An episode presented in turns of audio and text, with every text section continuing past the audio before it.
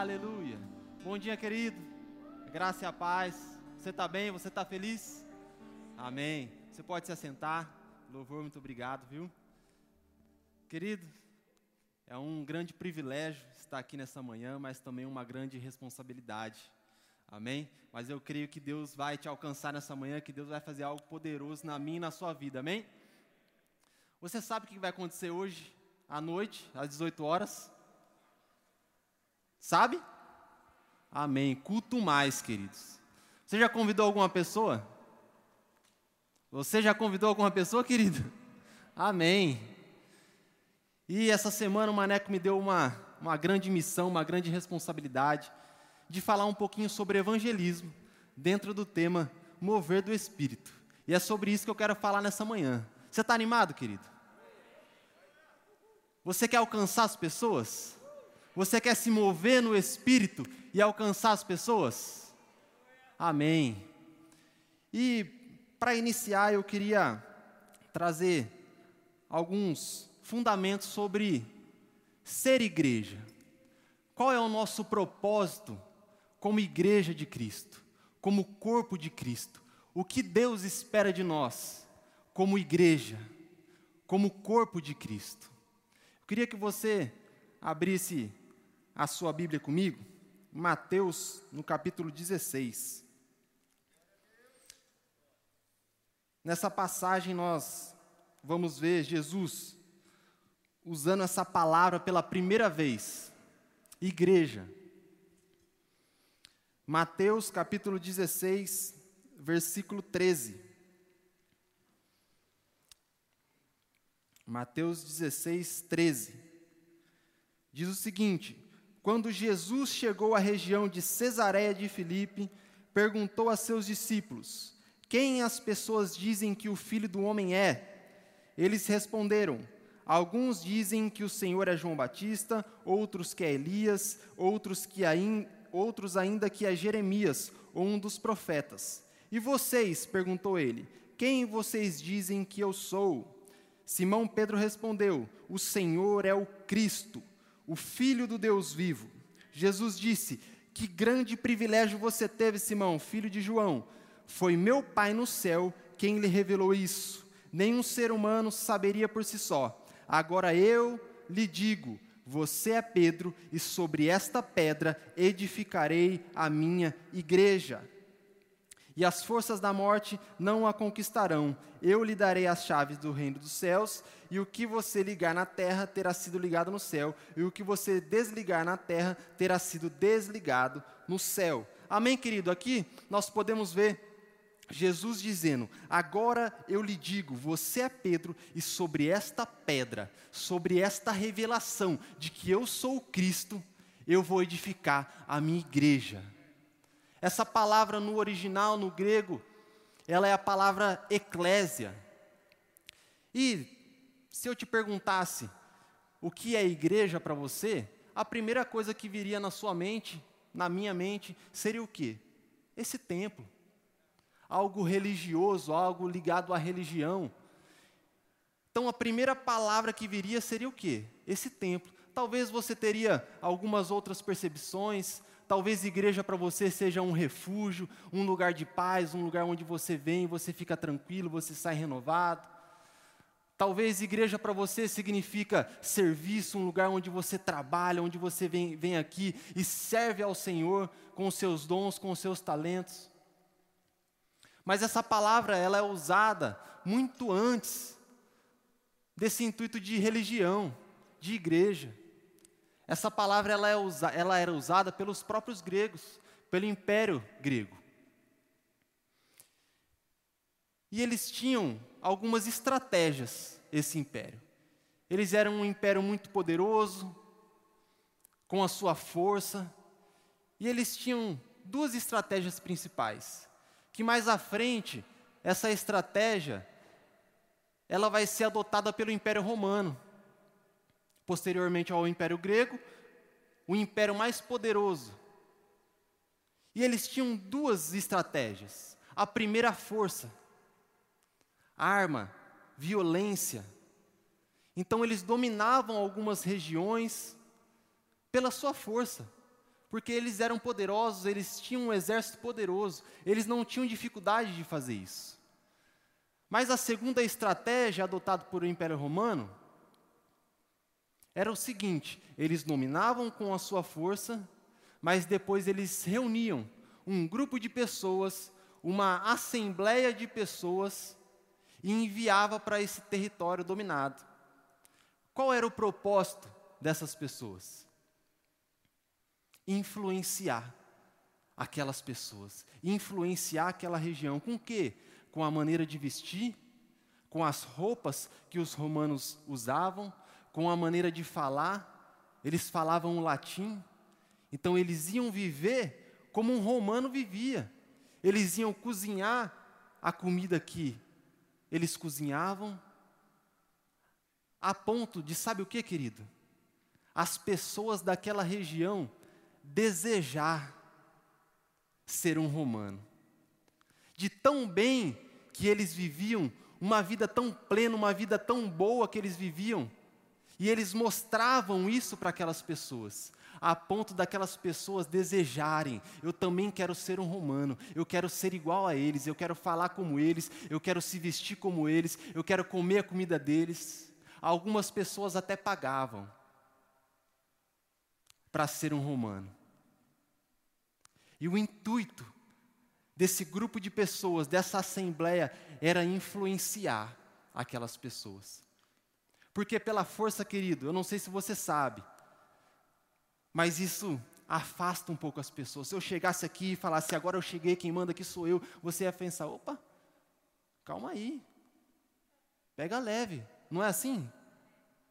Então o exército tinha um poder, tinha uma força, isso gerava isso nas pessoas. Mas essa assembleia, esse grupo de pessoas, eles eram enviados justamente para isso, para alcançar o coração daquelas pessoas, para influenciar aquelas pessoas de determinada região.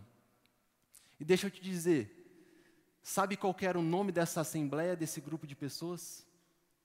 Eclésia. Eclésia era o nome dessa assembleia. Querido, deixa eu te dizer, eu não estou falando que esse templo, que essas quatro paredes é insignificante. Muito pelo contrário, isso daqui é bíblico. Mas existe um propósito. Quando Jesus estava falando que ele ia edificar a sua igreja, era sobre isso que ele estava comunicando. Sobre pessoas, sobre um grupo de pessoas que não ficariam apenas aqui neste lugar, mas que sairiam e influenciariam pessoas nas suas casas, no seu trabalho, na sua escola, na sua universidade, fora das quatro paredes. Não apenas aqui, mas fora das quatro paredes, influenciando as pessoas. E eu não sei se você considera as últimas palavras de uma pessoa importante, mas eu acredito que sim. Se você tivesse um último momento com um grupo de pessoas que você quisesse comunicar algo, eu acredito que você não falaria qualquer coisa. E eu queria que você abrisse a sua Bíblia comigo em Marcos, no capítulo 16. Marcos, capítulo 16, versículo 15. Nós vamos ver as últimas palavras de Jesus. O que ele falou para essa igreja, para a sua igreja, para a sua eclésia. Ele diz o seguinte: Jesus lhe disse: Vão ao mundo inteiro e anuncie as boas novas a todos. Quem crer e for batizado será salvo, mas quem se recusar a crer será condenado. Os seguintes sinais acompanharão aqueles que crerem. Em meu nome expelirão demônios, falarão em novas línguas, pegarão em serpentes sem correr perigo, se beberem algo venenoso, não lhe fará mal, e colocarão as mãos sobre os enfermos e eles ficarão curados. Essas foram as últimas palavras de Jesus, queridos. Antes de subir aos céus, ide por todo mundo, ide lá fora, onde os perdidos estão, e pregue o Evangelho. Expulse os demônios, Coloque as suas mãos sobre os enfermos e eles ficarão curados. E quem crê nessa palavra vai se tornar igreja, vai se tornar eclésia. Essas foram as últimas palavras, querido, do nosso Senhor. Ide por todo o mundo e pregai o Evangelho. Isso tem uma importância, querido. Isso é algo precioso. Isso não é algo simplesmente que ele falou da boca para fora. Isso daqui é extremamente importante, querido. Ide e pregar o Evangelho. Influencie as pessoas, aonde quer que você esteja. Pregue a palavra. Pregue a palavra. Eu, uma vez, eu ouvi um exemplo que se encaixa muito bem com isso. Nós tivemos uma grande decepção ontem, né, na Libertadores. Mas quem sabe o próximo ano, né? Se eu te perguntasse quantos tempos tem uma partida de futebol? Talvez depois de ontem você falaria pelo menos quatro. Mas vamos dizer que tem dois tempos, quatro tempos ou cinco tempos com o pênalti, mas eu acredito que tem alguns períodos que são tão importantes quanto a hora do jogo, quanto o primeiro tempo, quanto o segundo tempo, quanto a prorrogação, quanto o pênalti.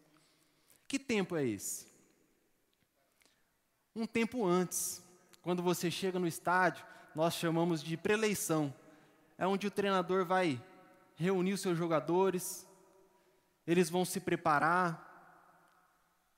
O treinador vai passar a estratégia que ele deseja para aquele jogo. Ele estudou o time adversário e ali ele vai passar a estratégia, o que, que ele deseja para aquele tempo, como ele quer que joga, a posição dos jogadores, quem vai jogar, quem que vai ficar no banco, quem que vai entrar depois. E ali ele passa as estratégias. Então os jogadores entram, jogam o primeiro tempo, eu não sei se você já reparou, não sei se você gosta de futebol, mas na maioria das vezes, no segundo tempo, os jogadores eles voltam melhor. Eles voltam melhor taticamente, fisicamente. Por quê? Porque teve um momento do intervalo, onde o treinador novamente, ele faz o quê? Ele instrui os jogadores, ele ajusta algumas coisas, ele ensina algumas coisas de acordo com aquilo que os jogadores estão vivendo no primeiro tempo. E o time volta o quê? Ainda melhor ainda mais forte, mais preparado. Sabe qual é o nosso problema, queridos? Às vezes, nós queremos jogar na hora do intervalo. Esse momento aqui, ó, domingo de manhã, domingo à noite, é a hora do intervalo, queridos. É a hora da preleição, é a hora que nós estamos ajustando algumas coisas é a hora que nós estamos recebendo alguns ensinamentos. E às vezes a gente quer jogar nesse momento aqui, ó, vestir meu terno e minha gravata e vou lá servir a Deus e vou ser crente lá, agora. Domingo 10 e meia, domingo 6 horas, eu vou ser crente. E às vezes a gente está jogando no horário errado. A hora do jogo, querido, é segunda a sexta, das 8 e meia às 5 e meia na hora do seu trabalho. A hora do jogo é a hora que você está na sua universidade na sua escola, na sua casa 24 horas por dia. Essa é a verdadeira hora do jogo. Essa é a hora que nós temos que vestir a nossa chuteira e ir para o jogo e jogar. E ser um crente verdadeiro. Não é somente aqui. Aqui é importante, é necessário, precisamos desse momento. Mas a verdadeira hora do jogo é a hora que a gente sai daqui. É a hora que a gente vai para nossa casa é a hora que a gente vai ter contato com pessoas que não vivem aquilo que a gente vive, mas a gente tem que fazer o quê? Ser eclésia, ser igreja e alcançar aquelas pessoas. Em 2 Timóteo, vai dizer que nós temos que pregar a palavra, seja oportuno ou não, nós devemos pregar essa palavra. Nós devemos pregar essa palavra.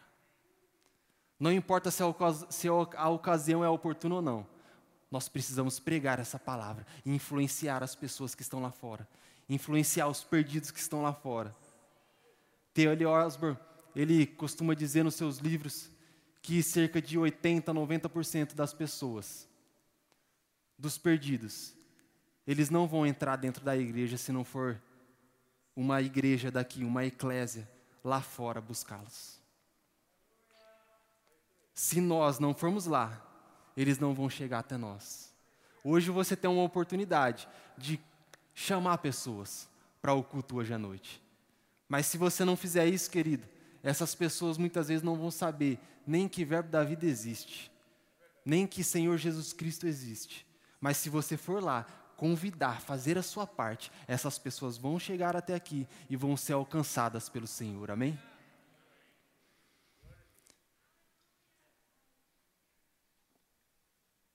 Eu não sei se você sabe, mas o nosso Pai ele é bom. Ele é gracioso, ele é bondoso. E esse mesmo Deus que nos deu essa responsabilidade, que nos deu essa comissão de ir e pregar o Evangelho, é o mesmo Deus que nos capacita a cumprir essa missão. Queria que você abrisse a sua Bíblia comigo em Atos, no capítulo 1. Atos, capítulo 1, versículo 8.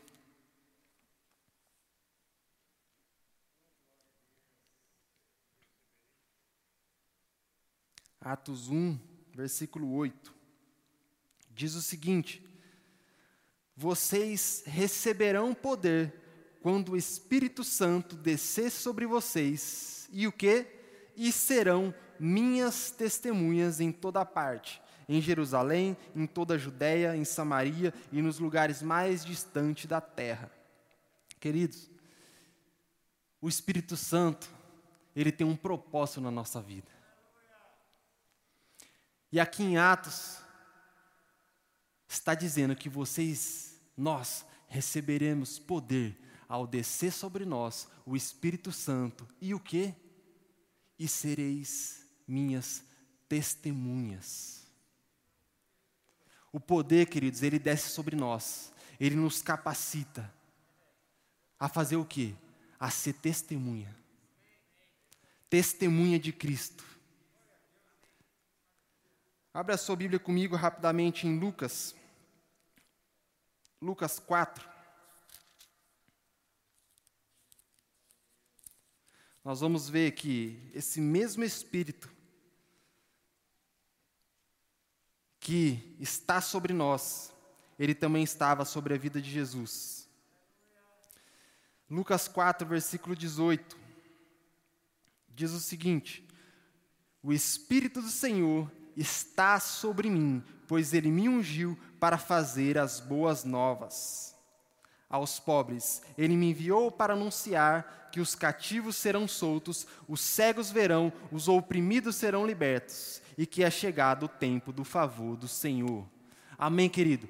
O mesmo Espírito Santo que estava sobre Jesus, capacitando a ele pregar o Evangelho, expulsar os demônios, curar os enfermos, esse mesmo Espírito está sobre a minha vida e sobre a sua vida, te capacitando para fazer essa obra que Deus nos chamou para fazer, querido. Como eu citei anteriormente em 2 Timóteo, nós precisamos pregar a palavra, queridos, em todo tempo, mas existe algo, existe um mover do Espírito para alcançar as pessoas, para alcançar os perdidos.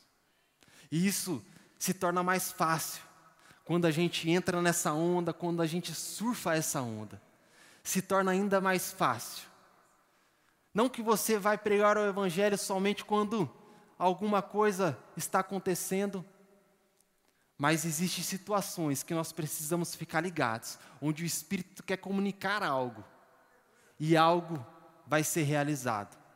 Queria que você abrisse a sua Bíblia comigo, em Atos, capítulo 8 nós vamos ver um pouquinho daquilo que o Espírito Santo fez na igreja primitiva em Atos. Atos 8.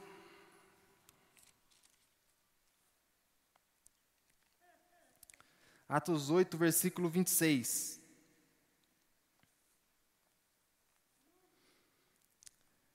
Diz o seguinte: Um anjo do Senhor disse a Felipe: Vá para o sul, para a estrada no deserto que liga Jerusalém a Gaza. Filipe partiu e encontrou no caminho um alto oficial etíope, o eunuco, responsável pelos tesouros de Candace, rainha da Etiópia.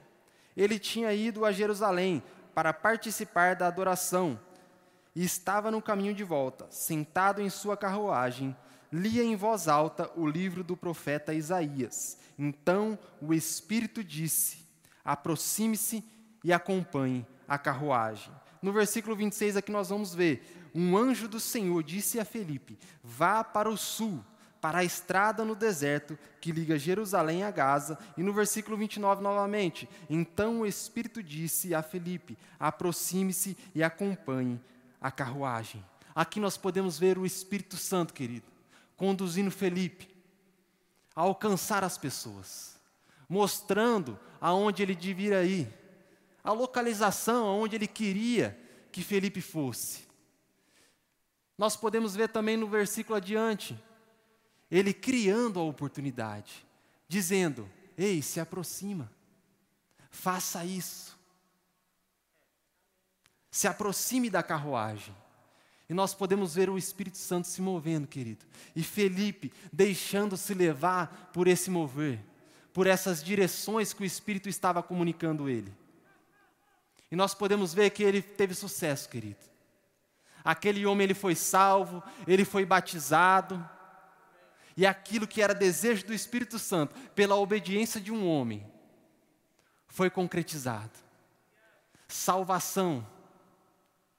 Amém? Queria que você voltasse um pouquinho no capítulo 4, versículo 29.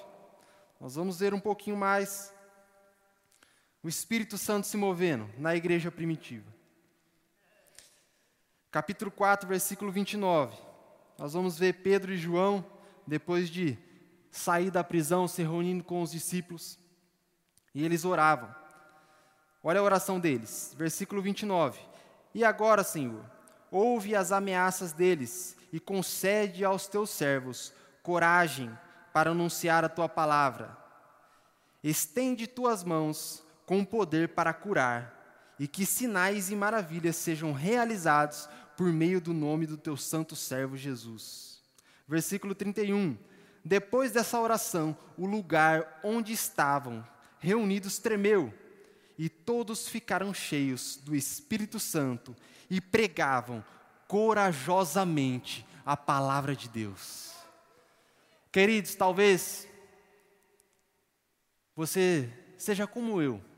Eu estou aqui, talvez você não esteja percebendo nada, mas eu sempre fui uma pessoa extremamente tímida. Nunca gostei de estar em destaque entre as pessoas e sempre tive dificuldade de apresentar um trabalho na escola, de falar em público ou conversar com as pessoas. A minha mãe até me corrigia: Gustavo, você precisa cumprimentar as pessoas, elas vão achar que você é metido ou algo do tipo. Mas eu tinha vergonha disso. Mas, querido, existe algo da parte do Espírito Existe uma coragem da parte do Espírito que nos capacita, querido, a fazer o que eu estou fazendo aqui hoje, que nos capacita a ir lá fora e alcançar os perdidos, a pregar o Evangelho, a impor as nossas mãos sobre os enfermos, a expulsar os demônios. Existe uma coragem, querido, existe uma unção que está sobre a nossa vida, que nos capacita. Não é pela força do nosso braço, querido, não somos nós que realizamos essas obras. Nós somos o canal. Nós somos o canal desse mover do Espírito. Mas nós precisamos agir. Nós precisamos nos colocar em obediência e desejar fazer isso, querido. E uma vez que nós desejamos, o Espírito Santo vem sobre nós e nos capacita e nos dá coragem para cumprir aquilo que nós somos chamados para cumprir. Amém? Vamos um pouquinho mais adiante, Atos, capítulo 16. Atos 16, versículo 14. Nós vamos ver Paulo pregando o evangelho para algumas mulheres. E olha o que o Espírito Santo faz. Versículo 14. Uma delas era uma mulher temente a Deus, chamada Lídia, da cidade de Tiatira, comerciante de tecido de púrpura. Quando ela nos ouvia, o Senhor lhe abriu o coração e ela aceitou tudo o que Paulo estava dizendo. Você percebe, querido? Tem coisa que não é nossa responsabilidade fazer. Nossa responsabilidade é pregar. Mas aqui nós podemos ver o Senhor abrindo o coração para aquela mulher receber a palavra de Deus. Tem uma parte que é nossa, mas também tem uma parte que é do Espírito. É Ele que abre os corações, é Ele que convence do pecado, da justiça e do juízo. Nós precisamos fazer, nós precisamos fazer a nossa parte e certamente Ele vai fazer a parte dele. Você não precisa convencer ninguém, você não precisa colocar o Evangelho para dentro de uma pessoa na força, você precisa somente pregar a palavra. Que a parte dele ele vai fazer, ele vai abrir os corações, ele vai convencer o pecador do pecado. Isso daí vai gerar, querido, salvação. Isso daí vai gerar uma vida que estava destinada a passar a sua vida no inferno, a passar a eternidade com o nosso Senhor. Quando nós falamos de evangelismo, quando nós falamos sobre alcançar pessoas, nós estamos falando de vidas eternas. Pessoas eternas que têm um destino. E através da minha vida e através da sua vida, esse destino ele pode ser mudado. Essas vidas podem ser completamente transformadas, queridos e passar a eternidade com o Senhor. Isso daí não é uma coisa irrelevante, mas é algo extremamente essencial, querido, e que deve ser prioridade na nossa vida. Nós precisamos estar muito bem resolvido com isso, querido. Prioridades. Prioridades em alcançar pessoas. E o Espírito Santo certamente vai nos ajudar e vai nos capacitar a realizar essas coisas. Eu lembro como hoje, o início do ano passado, nós estávamos ainda servindo nos jovens e eu tive uma direção do Senhor. Em fazer um evangelismo, eu compartilhei com um amigo meu, com outro líder. Falei, cara, eu quero fazer um evangelismo diferente. Ele falou, rapaz, vamos embora, vamos unir as duas equipes, a equipe de evangelismo com a equipe de oração. E vamos fazer esse evangelismo. Comunicamos as nossas equipes. E, Gustavo, como é que vai ser? Aonde vai ser essa atuação? Como que vai ser a estratégia abordada? Ainda não sei. Vamos para a igreja e vamos orar. Vamos ver para onde o Espírito Santo vai nos conduzir qual o lugar, qual a estratégia. Queridos, nós viemos nessa igreja, nos reunimos lá na sala do discipulado e começamos a orar. Começamos a orar e falar, Pai, aonde o Senhor quer que a gente vá, o que, que o Senhor quer que a gente faça. O Espírito Santo começou a se mover, queridos. Começou a fazer o que ele fez com Felipe. Nos mostrou o lugar. Nos mostrou o que fazer Queridos, quando a gente foi se dar conta, se eu puder me afastar assim um pouquinho da situação por completa. Nós estávamos no Parque da Criança, numa sexta-feira à noite. Um jovem sendo salvo, um grupo de pessoas expulsando um demônio no meio da Praça da Bandeira, outro grupo de pessoas orando por cura, e as pessoas não estavam entendendo nada, porque eram vários grupos de pessoas, várias eclésias espalhadas por aquele lugar, pregando o Evangelho, expulsando os demônios, curando os enfermos, e as pessoas olhavam, o pessoal da barraquinha olhava e queria aquilo. E ali nós podemos desfrutar desse mover do Espírito numa só situação, querido. Coisa de duas, três horas, que nós decidimos dar lugar ao Espírito Santo. a ouvir o que Ele queria que a gente fizesse. E aconteceu salvação, querido. Pessoas foram alcançadas pelo Espírito por conta da nossa obediência, por conta da gente se deixar levar por esse mover. Nós precisamos estar sensíveis, querido, atentos àquilo que o Espírito Santo deseja fazer através das nossas vidas. Ele está se movendo, querido. Ele quer alcançar as pessoas, mas ele está procurando um coração aberto, um coração disposto a se mover junto com ele, a surfar essa onda. Eu não posso dizer que eu sou um surfista, mas posso dizer que eu sou um aprendiz de surfista. Eu, eu e minha esposa, nós somos de São Paulo, e eu não tinha uma praia muito perto de mim lá. Eu precisava viajar quatro, quatro horas e meia, e aqui, uma hora e meia, eu estou na praia. Então, eu sempre tive esse desejo e eu comecei a, rapaz, eu vou tentar esse negócio. Arrumei um, um parceiro, netinho, para me ajudar. Falei, rapaz, eu quero ficar em pé numa onda, pelo amor de Deus. E eu surfei, acredito que umas cinco vezes, e eu aprendi algumas coisas, queridos. Uma das primeiras vezes que eu fui surfar, o mar ele estava forte, as ondas bem, bem pesadas. Uma das primeiras já era bem, bem fortes. E eu não tinha experiência nenhuma. Peguei a prancha, aluguei uma prancha, entrei no mar. Quando eu fui ver, eu estava meia hora na primeira onda, tentando passar dela. Só onda na cara. Tum, tum. Isso me ensinou que para eu chegar no objetivo que eu queria, eu precisava de perseverança. Eu precisava perseverar naquilo que eu queria. Eu tinha um objetivo, não sabia muito bem como fazer, mas eu queria fazer aquilo. Eu estava disposto a aprender a fazer aquilo. Só que isso ia requerer de mim perseverança. Eu estava meia hora tomando onda na cara, sem saber muito o que fazer, mas eu continuei.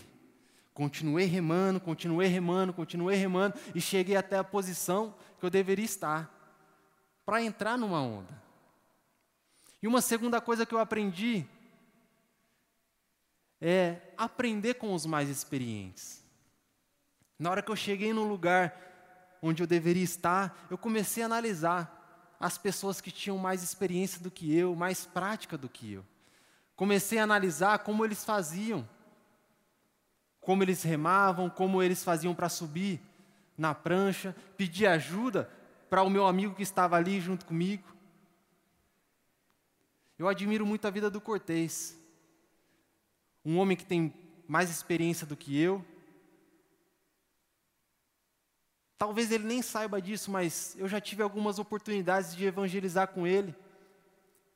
E quando era o momento de formar as equipes, eu já colava do lado dele, porque eu queria ver o que ele fazia, como ele fazia, da maneira que ele se movia, da maneira que ele evangelizava. Eu estava ali só aprendendo, só vendo como funcionavam as coisas. E um último ponto. Às vezes eu estava lá e o mar estava quietinho. Não tinha onda nenhuma, sentado em cima da prancha, só ondulação, mas de repente, queridos, vinha uma série de ondas. E se você não estivesse atento, se você não estivesse ligado, você perdia aquela série. Querido, deixa eu te dizer, se você quer realmente ser usado pelo Senhor, se mover no espírito para alcançar as pessoas, você vai precisar de perseverança, queridos. Você não nasceu sabendo nada, mas você precisa aprender com as pessoas, com aqueles que sabem mais do que você. E você precisa ficar atento no espírito para aquilo que ele quer comunicar no seu coração. Você precisa ficar atento, querido, para aquilo que o Espírito Santo está te, te direcionando a fazer. Talvez você vai estar no mercado fazendo uma compra, não está pensando em nada teoricamente espiritual, mas o Espírito ele vai te dar uma direção. Ei, fala com tal pessoa. Fala com a mulher do caixa. Dá essa palavra para ela. Ora por aquela pessoa que está passando na frente da sua casa. Eu declaro, querido, que hoje nós vamos ter inspirações divinas, inspirações no mover de Deus, sabe para quê? Para você convidar uma pessoa para o culto hoje à noite. Ligar para aquele parente seu, aquele cara que é carrego, que está no bar todo dia. Tá rápido, não, aquele não tem jeito, não vai adiantar, eu vou ligar, ele vai falar não. Eu declaro o Espírito Santo, querido, te direcionando a fazer aquilo que é improvável. A parar um carro no meio da rua e chamar uma pessoa que está passando na calçada, querido. Fique atento àquilo que o Espírito Santo quer fazer, querido. Eu lembro de uma vez que eu estava sendo apenas um motorista. Fui levar um amigo meu para ministrar numa igreja, eu era o motorista da vez. Não ia orar, não ia dirigir um culto, não ia fazer nada. Só ia dirigir para um amigo meu ministrar. E eu estava dentro do carro, indo para aquela cidade. E o Espírito Santo começou a falar algo no meu coração e eu comecei a ver uma muleta. Falei, uma muleta, Senhor? O que é isso? Uma muleta. E eu com aquela coisa, eu com aquela imagem de uma muleta, e eu, rapaz, vamos embora. Vamos, acho que vai ter uma pessoa aí com, com uma muleta na hora do culto e eu, eu vou orar por ela. E o culto se passou, e eu com aquela coisa, enfermidade, uma muleta, dor, e eu, rapaz, não tem ninguém aqui.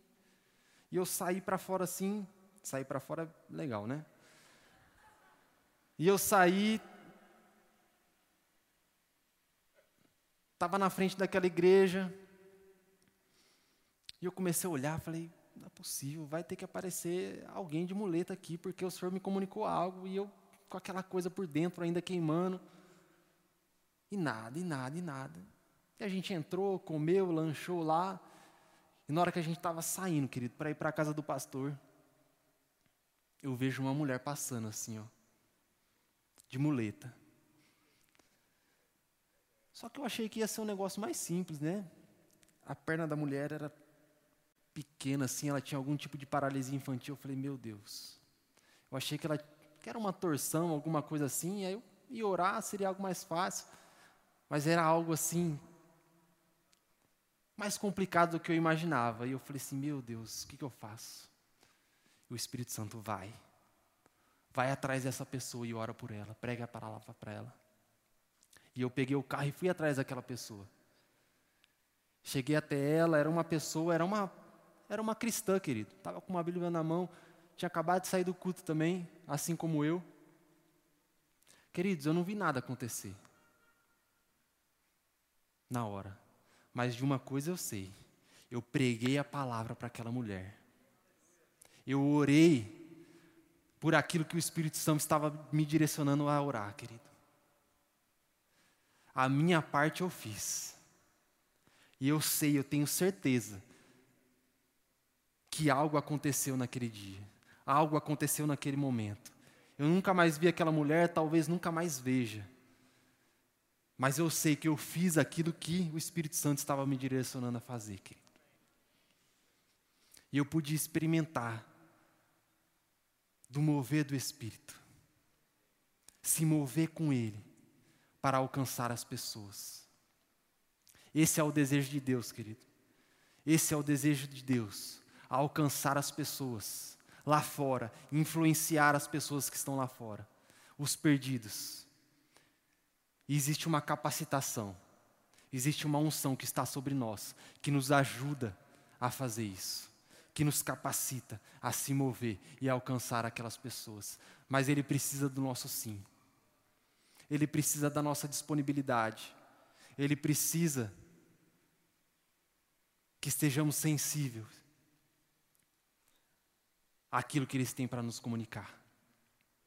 Se estivermos nossa, nessa posição, conectado, junto com o Espírito. Eu peguei esse livro, eu queria indicar para você. O Espírito Santo e você, trabalhando juntos como uma dupla dinâmica do céu.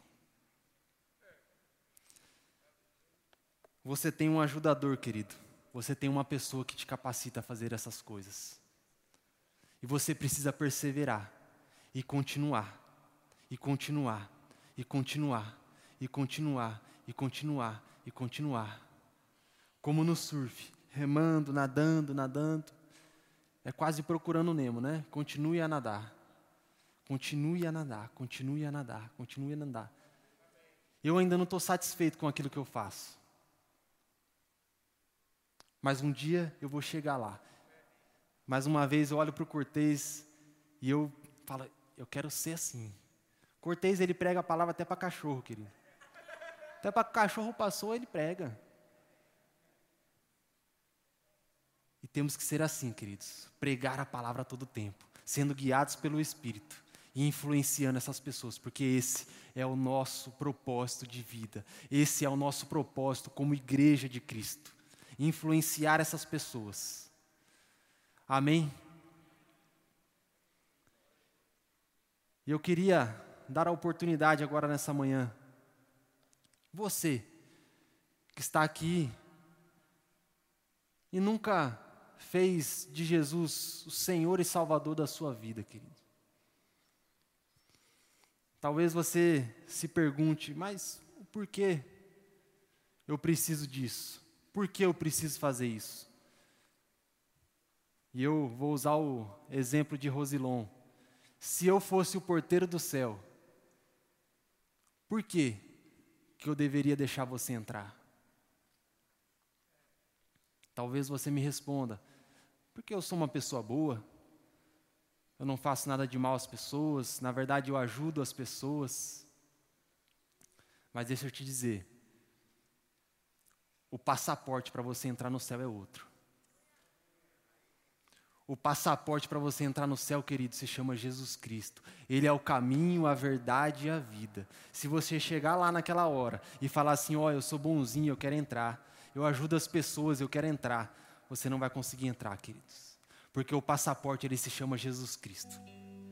E você precisa dele para passar a sua eternidade com o Senhor. Você precisa de Jesus para ter uma vida em abundância e para passar a sua eternidade com Ele, você precisa de Jesus na sua vida. E eu queria saber se você está aqui, a palavra ela foi pregada, mas você sabe, se o Espírito Santo, aquele que convence, aquele que trabalha, talvez você nem entenda o que está acontecendo. Assim como foi comigo, eu não sabia muito o que estava acontecendo, mas eu sabia dentro de mim que eu precisava fazer isso. Então, se você está aqui, você quer entregar a sua vida a Jesus, ou se você está aqui, você estava afastado dos caminhos do Senhor, eu queria que você levantasse as suas mãos, querido. Se você está aqui e quer fazer Jesus Cristo Senhor e Salvador da sua vida, eu queria que você levantasse a sua mão rapidamente. Seja corajoso, querido. Não perca essa oportunidade. Estou vendo uma pessoa ali. Aleluia. Mais alguém, querido? Seja corajoso, querido. Não perca essa oportunidade. Vejo outra pessoa ali. Aleluia. Queridos, uma vez eu ouvi algo.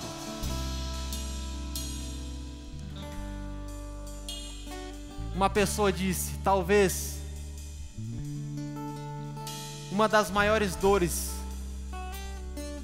de uma pessoa que não vai aos céus, mas que vai ao inferno não seja uma dor de uma dor física de queimar no fogo, mas vai ser uma dor de arrependimento, de, de remorso, de saber que ela poderia fazer algo e não fez. Deixa eu te dizer, querido, se você sabe que você precisa fazer isso, faça isso hoje. Não deixe para depois. Faça isso hoje, faça isso agora. Se você sabe que você precisa se entregar para Jesus, faça isso hoje.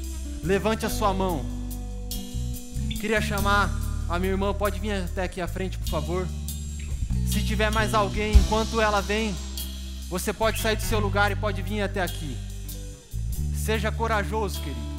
Seja corajoso, querido. Se coloque de pé e venha.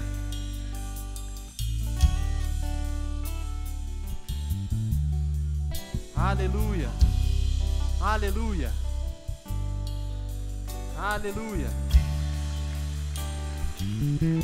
Hoje é um dia de festa, querido. E a festa começou pela manhã. Pode ir até ali. A festa começou pela manhã, querido. Vai ter uma grande festa hoje à noite. Mas a festa ela já começou. Ela começou hoje. Aleluia. Vamos orar por eles. Pai, muito obrigado, Senhor. Muito obrigado por aquilo que o Senhor fez naquela cruz, Pai. Muito obrigado, Pai, por ter levado, Senhor, os nossos pecados, as nossas dores, as nossas enfermidades. Obrigado pelo preço que o Senhor pagou naquela cruz, Pai. E hoje nós podemos nos tornar novas criaturas, Pai. E ter uma vida em abundância e passar a eternidade com o Senhor, Pai. Obrigado, Pai. Obrigado pelo sim dessas pessoas, Pai. Nós sabemos que será um novo tempo, que será uma história nova, uma vida nova a partir de hoje, Pai. Pode ser que naturalmente eles não vejam nada, mas por dentro, por dentro, hoje acontecerá o maior milagre da vida deles. Eles vão se tornar uma nova criatura, filhos de Deus, filhos de Deus, e nós o abençoamos no nome de Jesus. No nome de Jesus, queria que você acompanhasse esse casal. Eles vão instruídos em algumas coisas. Amém? Aleluia. Querido, se você está aqui, você é crente.